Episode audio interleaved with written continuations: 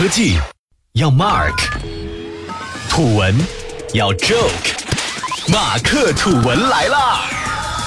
本节目由三十六克高低传媒联合出品，喜马拉雅网独家播出。大家好，欢迎收听这期的马克吐文。今天就和大家聊聊阿里和万达。继三百四十亿为万达商业引入腾讯、苏宁等投资商后，王健林手下的另一支柱产业万达电影又找来了强援。近日，万达在其官网发布公告称，阿里巴巴集团文投控股股份有限公司与万达集团在北京签署战略投资协议。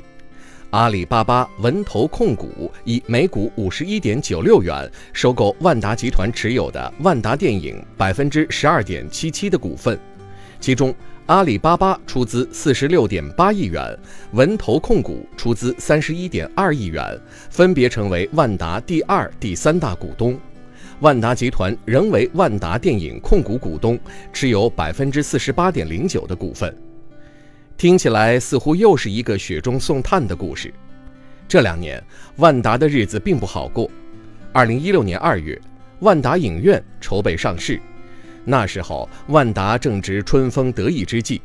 当时王健林承诺，如果万达影业未能与投资人投入资金后一年内实现上市，投资人可以选择继续持有，等待上市或者退出。万达集团将按单利百分之十五的回报率，从投资人处回购投资人持有的相关股份。王董事长这番雄赳赳气昂昂的承诺，让不少投资者打了鸡血，万达影业的股票一抢而光。然而，计划赶不上变化。二零一六年，电影行业不景气，万达电影和万达影视的重组受到深交所问询。三个月后，万达院线和万达影视的第一次重组宣布终止。重组的失败让数家机构投资者选择了套现离场，大笔资金的补偿赔付让万达开始气喘吁吁。然而，这并没有终止万达集团接下来的噩梦。二零一七年六月，银监会要求排查包括万达在内多家公司的信贷风险。随后，银监会又发布文件。监管万达六个海外投资项目。七月份，万达电影停牌，万达集团的负债和资金问题开始逐步浮出水面。曾被人调侃是土豪的王健林，真的是缺钱了。因此，如今文投控股阿里巴巴入股，终于让王健林吃了一颗定心丸。先说这个文投控股，根据资料显示。文投控股背后的第一大股东是北京市文化投资发展集团，一家具有国企背景的企业。第二大股东是耀莱集团，旗下北京耀莱成龙国际影院是全国票房最高的单体影院，影视明星成龙、冯小刚、李冰冰也是股东之一。按照这次协议，耀莱的影院还将纳入万达经营管理体系。所以说，无论是资源还是影响力，文投的入股，万达电影的版图将再次扩张。不过，我们重点还是说说阿里。一直以来，阿里的核心业务在于大数据的应用、网络票务以及平台资源整合，加上淘票票在线票务市场的影响力，都是万达梦寐以求的资源优势。但对阿里来说，这次入股何尝不是一件一本万利的好事儿？万达院线一直对阿里有着极强的吸引力。继去年全力扶持优酷后，今年阿里文娱明确表示将在电影方面发力，无上限扶持淘票票业务。可以看出，二零一八年淘票票将是阿里文娱发展的重中之重。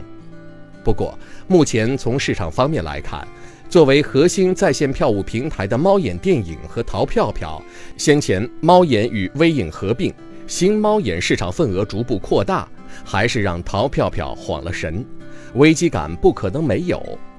如今拥有上千万会员的万达电影，强势的万达院线资源，如果能对接给淘票票，无疑也是一针强心剂。同时，根据阿里与万达之间的协议，双方将在电影发行、影片投资、在线票务平台、电影广告、衍生品推广销售等系列环节展开全面合作。从上游内容资源方面来说，万达影视一直枝繁叶茂，根基颇深。今年春节档就会上映多部影片。